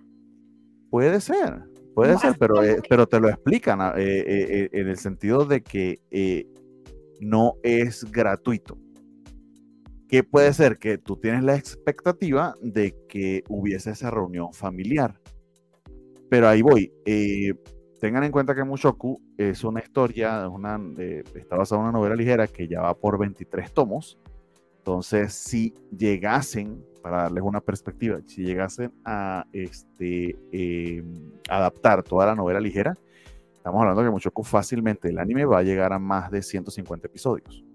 Entonces, está hablando de un episodio básicamente 25, 26 de suponte tú unos 150 hay mucha más historia que contar, va a haber muchas más oportunidades para que eso que tenía la expectativa de que se cerrara en la primera temporada, eventualmente va a pasar más adelante. Pues lo que pasa es que quizás tú no lo ves porque sí, el núcleo emocional de la parte más interesante del segundo curso de la primera temporada tenía que ver con el asumir esa responsabilidad. Pero sí hay un tema de culpa este, y hay un tema de depresión que creo que están muy bien tratados. Y que de nuevo es lo que creo que hace de Mushoku algo distinto, ah, porque de nuevo eh, está lleno de clichés, es un isekai de librito, pero lleva sus absurdos a, a, a los niveles donde pudieran llevarlo y explorarlo si quisieras hacerte preguntas sobre una situación como la que está pasando nuestra protagonista. Bueno, para empezar, yo no, te, yo no pudiera saber, ¿verdad? O sea, yo no sé esa situación creo que puede ser el trauma de haber perdido a esta niña. Y luego el, la, o sea, tuvo su Nada, a ti nunca te han roto el corazón. Sí, pero no necesito tener una erección, ¿no? O sea, yo no tengo ese problema, gracias a Dios, entonces... No, bueno, pero, pero eh, eh, existe el equivalente en las damas de, de, de, la disfunción eréctil y gracias por, el, por la clase de sexología y el spoiler, porque sí, nuestro querido Rudio está sufriendo de, impotencia pero fundamentalmente está vinculado a que, a pesar de que es una persona de cuarenta y pico de años en el cuerpo de un chico de 15, 16, eh, esta era su primera experiencia, no solo sexual, sino también amorosa. Y aparentemente asoció, aparentemente no, lo dicen, lo diagnostican. De hecho, se rodea de amigos bastante este, comprensivos, a falta de que, eh, obviamente, en ese mundo no hay este, terapeutas ni psicólogos. Ah, pero que detectan básicamente su problema. Lo que pasa, amigo, es que tú asociaste sexo con abandono, porque la primera persona a la que te, eh, con la que tuviste relaciones no solo fue la con la que tuviste relaciones, sino con una persona con la que sobreviviste este apocalipsis, este, todo lo que pasó en el continente demoníaco y todo por lo que pasaron juntos.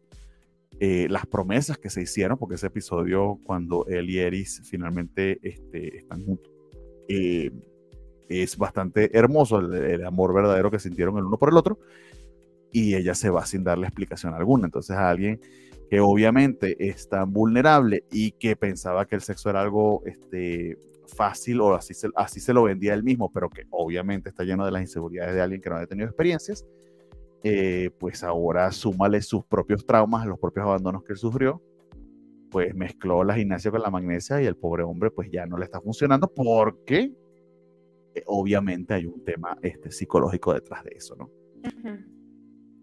Eh, de nuevo, que tenga esta discusión, que esté eso explicado allí, que el mismo Rudios no lo haya asociado, pero los personajes alrededor de él lo comenten y él no termina de juntar una cosa con la otra, tiene que ver con lo bien escrita que está mucho con ese aspecto. Yo creo que las motivaciones sí, puede que sean muy de librito y de explicación de por qué no fui a ver a mi familia, bueno, por esto y por esto. Quizá un episodio en el que haya ido a ver a la familia hubiese cerrado eso, pero te pones a pensar eh, cuán útil hubiese sido. Te voy a dar otro ejemplo de algo que hubiese gustado. ¿Cómo, cómo? O sea, depende de por qué, qué están viviendo su familia. Obviamente cuando se reúna va a haber una situación muy complicada. Sí, no, o sea, están, se supone que ellos están en la misma situación en el sentido de que Paul, el papá, básicamente tiene este, un matrimonio, no matrimonio, perdón, tiene un, este, eh, dos esposas y están criando a sus dos hijos en simultáneo. Esa es la situación en la que se encuentra. matrimonio. Eh, sí, pero técnicamente la otra, la otra también actúa como su esposa. Eso es, eso es medio mal, medio mal sobreentendido, ¿no? ¿Cómo, cómo? Ya ni me recuerdes eso. Sí, bueno, eh, pero existe, ¿eh? ellos lo están este, viviendo de esa manera. Eh, y ya, o sea, está, está criando a sus hermanitas, este, una de ellas ya lo conoció, que es la hija de, se me olvidó el nombre de, de, la meido de la casa, pero, pero bueno, que es su este, medio hermana, eh, y su hermanita este, pues está con, con, con, su mamá, ¿no? Eh, y ya se reencontraron, eso es todo. Eh, sí va a haber explicaciones más adelante, porque en la, la novela pasa, perdón por el spoiler, pero sí pasa, o sea, visto desde la perspectiva de toda la historia, vas a tener que perdonárselo. Pero doy un ejemplo de algo que eh, se ahorraron en una historia y que hubo quejas al respecto porque era algo que estabas esperando hace mucho tiempo. En Vinland Saga, la reunión de Thorfinn con eh, el comerciante. El, comerciante que estaba buscando al marinero, este, olvidé su nombre, lo que literal lo estaba buscando normalmente de la primera temporada. Eh, esa es una reunión que estábamos esperando, Leaf, perdón, eh, Leif Erikson. Es una reunión que estábamos esperando desde hace 40 episodios, algo así. Y como pasa en un momento muy álgido de la segunda temporada, en medio de una batalla y de otros enfrentamientos, pasa tras cámara. Y sí puede llegar a ser algo insatisfactorio, pero el mangaka explicó, porque de hecho así pasa en el manga, que sencillamente mm, se encontraron, se abrazaron y no era tan importante. Igual aquí. Bueno, vamos a eh, Pero tú tienes que comprarlo. bueno. La explicación es esa. A resumir, voy a resumir lo que para mí sido estos seis eh, episodios. Fue, Es la introducción para lo que viene. Que estoy suponiendo van a ser dos cursos, ¿no? ¿Igual o qué? Sí, sí. Este, Por eso se da la eh, libertad de tomarse tanto tiempo para introducir este universo en la universidad. Pero no ha sido maravilloso, no ha sido. No, no, vamos apenas casi la mitad del primer cur. Eh, lo malo es que el segundo probablemente sea el año que viene. Entonces, y otra vez súper lento esto. Em, pero quizá no sea tanto el, el, este, eh, el hiato como fue en, la primera temporada. Ahora, otra cosa que no me gustó, la ninfómana. Para mí era más respetable que fuera una enferma sexual. Ay, no, tiene una maldición. Ay, qué aburrido. Era más divertido si lo hacía ella por gusto a que le pusieran una eh, maldición. En la novela lo explican un tanto más en un diálogo bien interesante que hay. El tema es que es una maldición que es medio bendición porque la cuestión está en que a ella sí le... ah, sí le gusta. Ah, bueno, eso es importante. Eh, no, pero piénsalo así. Si no tuviera las inclinaciones ninfomaníacas, realmente cuánto tiempo pudieras vivir tú con eso de que tienes que buscar y conseguir una pareja constantemente, eh, eh, porque tienes que estar manteniéndote, teniendo relaciones este, todo el tiempo, porque si no la maldición se apodera de ti. Entonces, ese, ese equilibrio entre lo que tiene que hacer y lo que le gusta hacer es este, lo que explica su personaje, pero sobre todo lo que la hace eh, interesante, pero borderline complicado, es el hecho de que es mujer porque tal promiscuidad tan abierta y tan descarada eh, se esperaría de un hombre y sería mal visto en una mujer. Eh, te lo presenta como lo es. Como es, no, eh, como que en ese mundo no hay gran... Eh, en el, exacto, no lo juzgan. y eso es lo que lo hace, lo hace interesante. Y que si te pones a ver desde un punto de vista técnicamente hablando, quizá para una mujer sería más complicado, pero la manera en que ella lo resuelve también tiene vicios medio masculinos, porque ella lo que hace para evitar problemas es que le paga a sus parejas. Ajá. O sea, Básicamente está contratando prostitutos. Bien raro, o sea, anda porque, ajá. Que, que si lo piensas bien. Ah. es una solución, porque lo que decía, lo que pensaba Rudio es, no mames, se acostó con todos los aventureros del grupo, ¿cómo es que no hay peleas por eso? Aparentemente, pues sí lo logró. bien raro, pero sí funciona. Eh, también se explora un poquito más más adelante, pero esa es la explicación. Ah, otra cosa. De nuevo, eh, Mushoku presenta cosas que eh, pudieran quedarse en un chiste barato, pero que te muestren que ella le paga a sus parejas, que te muestren cuál es el efecto que tiene en ella, que te, te digan que se trata de una maldición. Esa explicación es como para redondear algo que pudo haber sido nada más un cliché que es la elfa tetona que este, coquetea con todo el mundo. Que sí es, pero está aplicado. Está explicado. Eh, bien mal, pero está. no lo sé. Y me gustó mucho el personaje este nuevo, el del copetito, el rubio. Ese sí me cayó bien. El que le dijo a Rudius que era un hipócrita y que le cayó gordo por hipócrita, ese, ese me cayó bien. Que básicamente es, el Paul de la temporada, porque de hecho él dice, a ah, mi papá seguramente era así, y, sí, probablemente. Pero que terminan, que, terminan confiando entre ellos y además que diagnostica muy bien el problema de Rudius, eso se me hizo muy, muy interesante. Eh, y ciertas relaciones y personajes que conociste en la primera temporada, rinde frutos en esta segunda temporada, particularmente este Sanova, que eh, era este príncipe hermano del que era alumno de Roxy y que salva a Rudios porque lo admira como el escultor que es, porque básicamente los dos son tremendos pervertidos. Vamos a recordar quién es esta persona, es el que hizo la figura de Roxy famosa. Eh, no, la figura de Roxy famosa la hizo Rudios. No, no, eh, pero fue cuando estuvo con él. ¿No? No, no, no. La consiguió, la consiguió en un mercado. Este, Roxy le extrañó que existiera una figura tan parecida a la de ella y luego se, dieron cuenta que era de este de Rudios y lo que hizo Sanova o lo que no se recuerda si fue Sanova o su hermano que descubrieron era que este podía desvestirse la figura. Pero fue en esa interacción que se hizo así, ah, que, pues tú eres mi maestro porque pudiste hacer esto, ¿no? Ese, güey. El del corte de honguito. El del corte de honguito, exactamente. Que lo admira a, diferencia del otro mega pervertido que sí había secuestrado a Rudios y lo iba a medio matar eh, por Roxy. Eso fue un par de episodios que quizás lo más resaltante es que la figura la lanzaron cuando lanzaron eso y fue así como que, o sea. Ahora, eso está padre que eso hace, por ejemplo, ah, perdón, la comparativa, pero bueno, Oda. ¿Tú pensarías que esa interacción no va a tener frutos más adelante? No, sí, sí, sí. sí, y ¡pum! De repente aquí está ya este personaje y están pasando cosas importantes con este personaje. Exactamente, porque se conocen en la universidad y se convierte en su compañero en ese aspecto. Aunque aquí fue un poquito más telegrafiado que en el caso de Oda, de verdad lo de Oda es, y yo que literal voy en un episodio 200, pero sé que más adelante van a ver otras cosas, lo de Oda es casi milagroso, porque a veces son hasta 800 episodios, o sea, se remamó.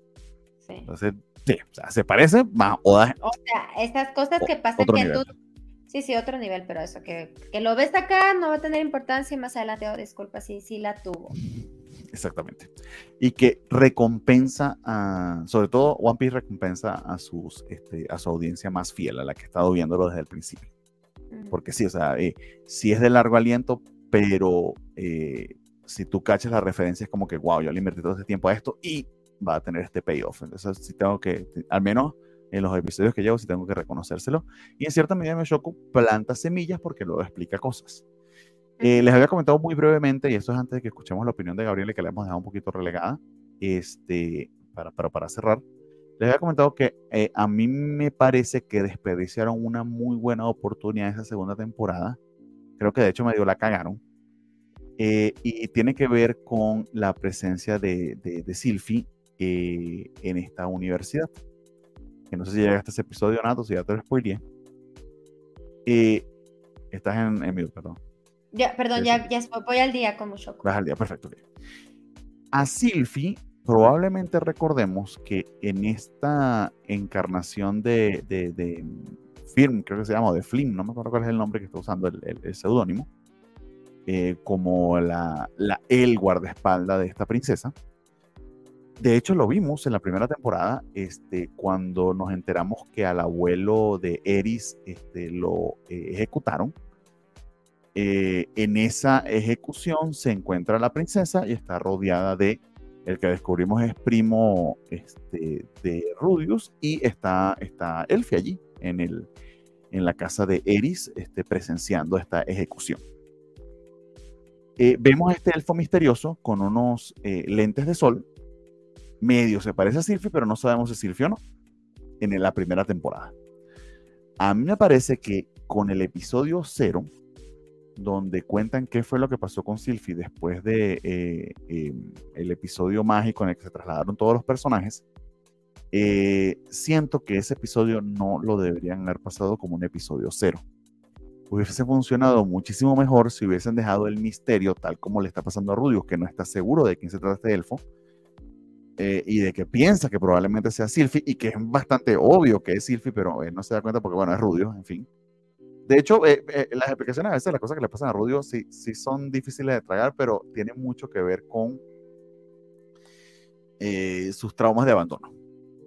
entonces, eso sí, en eso sí hay una explicación, pero a veces hay que hacer ese salto lógico, ¿no? Pero bueno, en fin, no saber nosotros, a ciencia cierta que se trata de Silphy y habernos revelado quizá cuando ella se lo revele a él en su momento y luego ver esta historia hubiese sido muchísimo más efectivo. Eh, desperdiciaron una gran oportunidad porque ese episodio cero, honestamente, ni le suma ni le resta. O sea, haber visto esto tal como estaba este, y luego haber visto el episodio cero hubiese sido mucho mejor. Entonces ahí sí me da lástima porque eh, perdieron una gran, gran oportunidad, quizá por ser demasiado fieles a la novela. Eh, no sé por qué la dejaron pasar así. Pero bueno, esta interacción que hay ahora entre ellos, que repite la dinámica que tuvieron de infancia, porque él sigue pensando que se trata de un chico, hasta el punto de que se está sintiendo atraído por él y se está cuestionando su sexualidad, eso está bien interesante. Sí, eso está eh, muy padre. ¿Y hasta qué punto lo llevan? Ya va, pero ¿por qué me, se me acelera el corazón cuando este tipo me habla? Es que ahora me gustan los chicos. No, encima de todos los pedos que tiene, además se va a meter a gay, pues pobre Rudio está este, bastante confundido, más funciona. De hecho, si lo lleva a explorar eso, sería hasta bien interesante. Y la manera en que está presentando a Silphy con su crecimiento, que es muy, muy diferente a la Silphy que conocimos en la primera temporada, está precioso también porque ella misma decide no revelarle su identidad a Rudios, más mantenerse cerca de él, y hay una razón detrás de eso.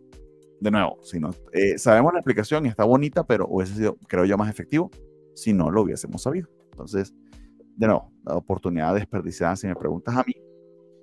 Eh, y quizá lo otro que yo tenía que comentar, porque si es un, si es un tema, eh, es la calidad de la animación. O sea, sí se ve que hubo un cambio de estudio, sí se ve que hubo un cambio de presupuesto, eh, y un cambio de este, cuidado a la calidad que tenía antes mucho Tensei, porque en verdad la calidad de la primera temporada es similar a la de Made in Abyss. Y sí ha perdido un tanto y es una lástima.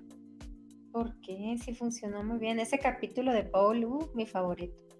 Está súper bonito, animado aquí, aquí sencillamente, pues, este, no, no recuerdo, les abrigo ese chisme porque sí tengo pendiente de contárselos, pero sí hay una explicación a ello y básicamente fue un cambio administrativo en el estudio. Este estudio que produce este Mucho Cutense, cuyo nombre es Estudio Paint, literal fue armado y existe por Mucho Cutense. O sea, se hizo un estudio para hacer esta animación porque eh, la novela ligera es increíblemente popular y sí había eh, si había una necesidad detrás de que fuese adaptada de la mejor manera posible y la opción fue esa, ¿no? Este, los productores, vamos a hacer un estudio que se dedique plenamente a esto y no dárselo, por ejemplo, a, este, no sé, a Mapa o, o quizá este, a Kinemo Citrus o, a otro estudio un poco más este, establecido porque querían esta, este nivel de dedicación.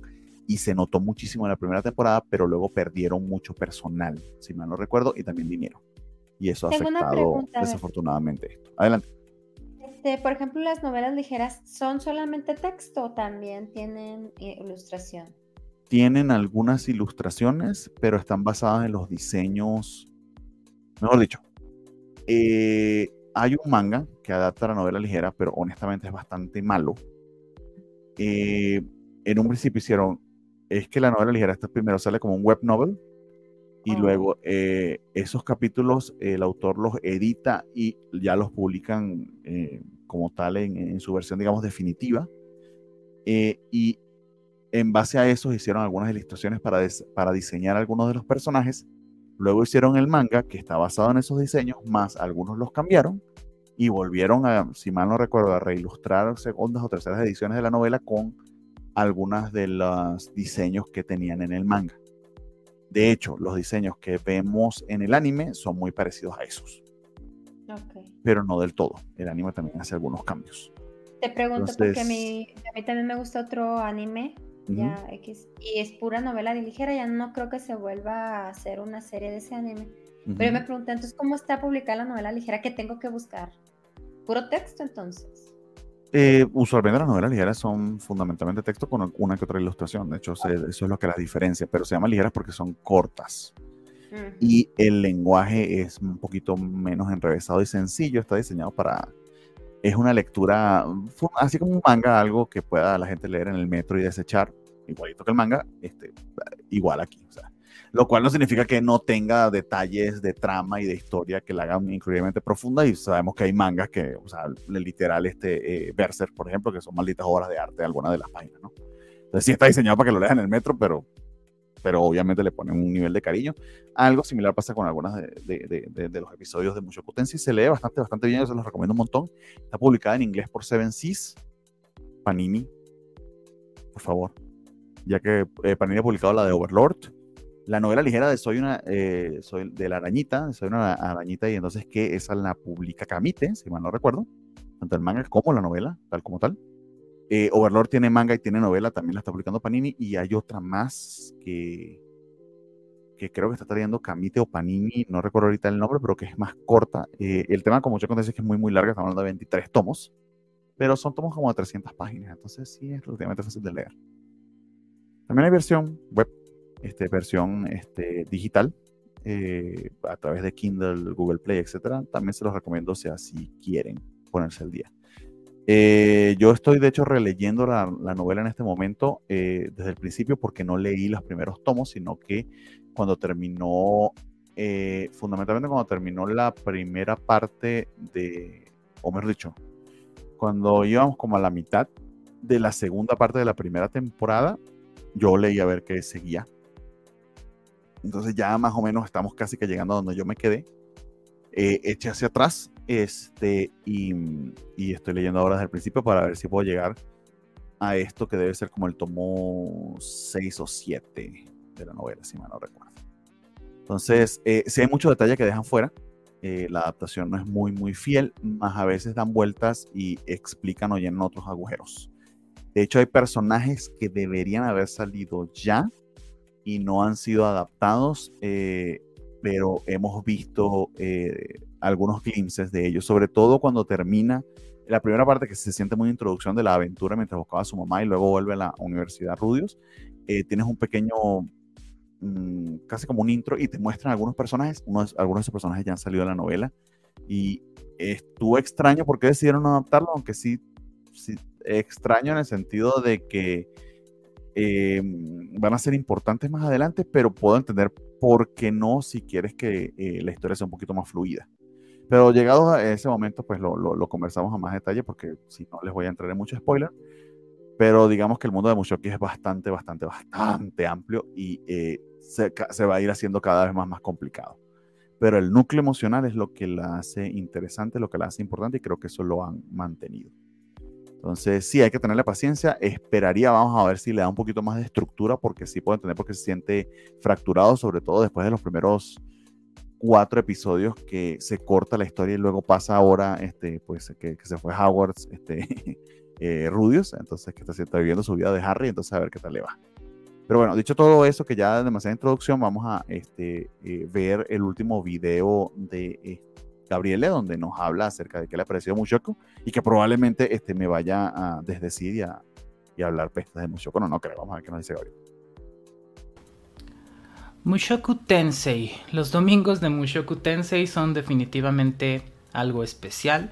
Mushoku Tensei es un anime, yo creo que de otra liga, llamado a la contienda por anime del año pues desde el vamos porque tiene una gran, gran historia, un gran desarrollo.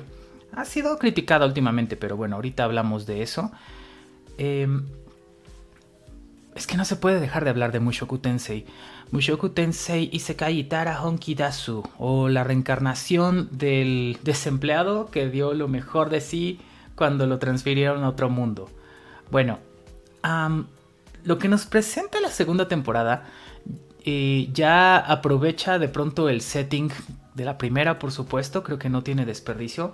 Y nos presenta un Rudius que está tratando de desarrollarse con respecto a aspectos que su condición de reencarnado, con la conciencia que tenía de ser una persona pues ya con cierta edad, en realidad no le favorecen en nada. Pienso que, que tal vez esa es una diferencia importante entre la primera y la segunda temporada. En la primera temporada, sobre todo el cringe cringizazo, no sé cómo hacer el, el este, cómo magnificar el cringe, el repeluz, el repeluzazo que causaba de pronto em, pues la reencarnación de este niño que desde la infancia es adulto y que tiene pues todas sus pocas virtudes y sus muchos vicios y que pues resulta inquietante e incómodo, que es la verdad que sí es incómodo empezar a ver Mushoku. Pero ahora no, ahora vemos a un personaje que auténticamente se está enfrentando a cosas que no sabía, que no conocía, con respecto a las cuales le da poca ventaja su condición de, reencarnado, digámoslo así. Eh, que no era lo que pasaba en la primera temporada, donde le daba la vuelta a, sus papás básicamente con cualquier tema, ¿no? Como siempre se sale con la suya, hablando las cosas como lo haría un adulto, que no es lo que esperas de un niño. Entonces, y además un adulto, este, pues con cierto otro bagaje cultural que puede tenerle la medida tomada a, a sus pobres padres. Y, y, pues respecto al cual ellos viéndolo como un niño dicen como, bueno, eh, recuerdo mucho este momento donde toman una decisión por él y le dicen, no lo vamos a discutir porque te vas a salir con la tuya como siempre hablando, ¿no? Eso ya no lo vemos tanto en, este, en esta segunda temporada. Porque Rudius de varias formas, pues ahora es un joven, pues bueno, en este mundo mágico supongo que está en los bordes de la adultez en qué momento empezarás a ser adulto en ese mundo, tal vez como a los 15 años. Entonces ya lo está rondando y ya tiene eh, pues una agencia sobre sus actos que no suponen una ventaja como parecía que se presentaba en la, en la primera temporada. Y este es un tema interesante del que hablábamos la semana pasada un poquito que revisamos The Great Cleric, porque el tema de dónde es el punto que te pone tu reencarnación hace una diferencia. Pensemos, por ejemplo, en The Great Cleric, decíamos, es extraño que nos encontremos con este reencarnado que reencarna como adolescente, que aparece ahí su cuerpo ya desarrollado, sin padres, sin, sin parto, sin, sin trasfondo, sin nada. Y pues es extraño, ¿no? Acá Rudius reencarna como un niño, sí, pero mantiene sus recuerdos, su conciencia e incluso sus habilidades de, de, adulto de su vida anterior. Entonces eso es parte de lo que causaba repelús, que decía yo hace unos momentos, pero, em, pero además de, de, varias formas sirve para presentar un, pues sí, un drama, un, un drama complicado de decir, ¿Cómo logro constituirme como un agente ético en este mundo? Y un agente ético mejor que el que era. No me queda claro si Rudius en algún momento se lo plantea como un objetivo, pero definitivamente trata de hacerlo. Eso te dice algo de cómo se concibe en este mundo y tal vez de cómo se concebía en el anterior. Creo que ahí sí estoy abusando un poquito de la lectura. Pero entonces el contraste que, al que me refería era de pronto eh, podemos cotejarlo con otra, otro anime. Aquí no de Isekai, eh, pero sí de, digamos, de regreso en el tiempo. Eh, Erased, que por cierto está próximo a salir de Netflix, si no la han visto. Está en Crunchy, pero bueno, pueden verla en Netflix. O si tienen banda desamparada que no ha visto Erased, pues díganle, vete Erased en Netflix antes de que la quiten. en fin. pero bueno, mi punto con Erased es que eh, hay un regreso en el tiempo para una persona que sabe cómo son los eventos que van a suceder y que cree que puede anticiparse y resulta que no. Resulta que, las cosas no son como las pensaba, que nada sale como esperaba el protagónico. Y acá Rudius, de pronto, Rudius niño, decía yo en la primera temporada, tiene varias ventajas eh, respecto a la gente que lo rodea, pero en la actualidad me parece que su desarrollo es muy auténtico porque finalmente se está enfrentando a cosas que nunca había vivido, por una parte, y por otra, está viviendo problemas pues, de una persona adulta. Todo el mundo está muy al pendiente de, cómo está su desempeño sexual en estos días, y es como, pues claro que tiene sentido que, que el Rudius adolescente tenga problemas de un hombre en la mediana edad con las cosas que ha pasado. Entonces, me parece que es una historia brillante que saca lo mejor de su género y de su planteamiento, que nos presenta un protagónico pues entrañable fácilmente, que además está dispuesto a seguir aprendiendo, porque Rudius ha atravesado ahora sí el tema de la identidad el género y, e incluso la orientación sexual. Entonces es, es brillante, de verdad, se me hace súper bonito. Eh, si ustedes no lo están viendo, síganlo ya. La entrada en escena de pues guardaespaldas Fitz me parece magistral, me parece brillante, algo de lo más bello que he visto. Me parece emocionante cómo están contando esa historia. Me pareció emocionante cómo Rudius ha fracasado en varias cosas en esta temporada, tocando fondo, e incluso aliándose con las personas que menos esperaba y sacando lo mejor de eso haciendo algo eh, constructivo para sí, para las personas a su alrededor. Así que gran cosa que es Mushoku Tensei. Veanla ya si no la están viendo. Anime de la vida. Muy bien, entonces tenemos las palabras de, de, Gabriela, creo que coincide en buena medida eh, con lo que estábamos comentando, eh, quizá un poco más entusiasta que, que nosotros en un principio, pero bueno, paciencia, paciencia que este, puede que, puede no, o espero yo que mejore, eh, pero sí se está tomando su tiempo, porque sí es de largo aliento la, historia. Muy bien amigos, entonces con eso este, cerramos. Eh, Nat, no sé si tengas algo más que comentarnos, chiste, anécdota, comentario. No, eh, sería todo. Muy contenta de estar aquí. Eh, la semana que viene, que les voy a recordar otra vez la semana que viene, parece que vamos a publicar un video sobre One Piece, entonces para que estén pendientes en la covacharla, ¿verdad? No, covacheando. Covacheando. Es que son muchos covach algo. Covacha uno, covachando, En el covachando del enano, aunque capaz que lo publica como una covacharla, ¿quién? No, no, no, no. Conociéndolo, ¿quién quita? No, no, no. Entonces estuvo padre para que lo vean. Qué bien, qué bien. Pues sí, sí, este, celebrando el Gear 5 de, Luffy, que no tuvimos eh, comentario al respecto este, de eso acá en el programa, pero se dedicó una hora a hablar de One Piece, este, nada, entonces ahí tienen este, para, que, para que la vean encoachando cuando, cuando tocan temas otakus, porque nos envidian y quieren copiarnos todo. Está bien. Adelante, amigos. Este, muy bien, amigos, entonces este, yo nada más les recuerdo que estamos todas las semanas acá en la este, Covacha.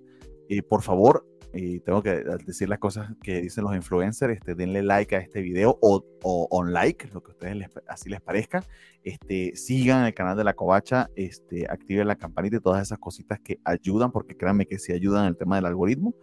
Eh, y déjenos sus comentarios, qué les parecen las series de las que hablamos, este, estamos de, están de acuerdo o en desacuerdo con lo que dijimos respecto a ellas. Pueden dejarnos comentarios tanto en YouTube como en eh, Apple Podcast eh, y en Spotify. O si no, a través de nuestras redes sociales. También pueden seguirme en arroba este, Barteac y a Nat en arroba piso Nat a López. A Gabriele en arroba Gabriele con doble L 666X. Entonces, allá en Twitter o X o como se termine llamando esa mamá, dependiendo de lo que le provoque a Elon Musk ese día, este, pues estamos bastante activos y pueden seguirnos. También pueden seguir a la Covacha Anime este, a través de esa red social. Y, nada, este, eh, probablemente publiquemos este episodio en YouTube eh, eh, el día miércoles, en, al mediodía, que, salga, que se libere el episodio, pero ya de automático este mismo martes en la noche va a estar disponible en las plataformas de audio. Entonces, muchísimas gracias este, a quienes están suscritos al canal de la Covacha. Este, nos ayudan un montón con apenas nueve pesitos al mes directamente a través de este, YouTube o si no este, a través de Twitch no estamos transmitiendo a través de Twitch, pero allí pueden también este, eh, unirse a la covacha y colaborar para que continuemos con este proyecto que tanto nos gusta y que básicamente es para que podamos hablar de monitas chinas con ustedes. Entonces, eh, cuídense un montón. Nos vemos eh, la semana que viene y ya esa es la despedida. Voy con el otro. Un abrazote. Bye bye.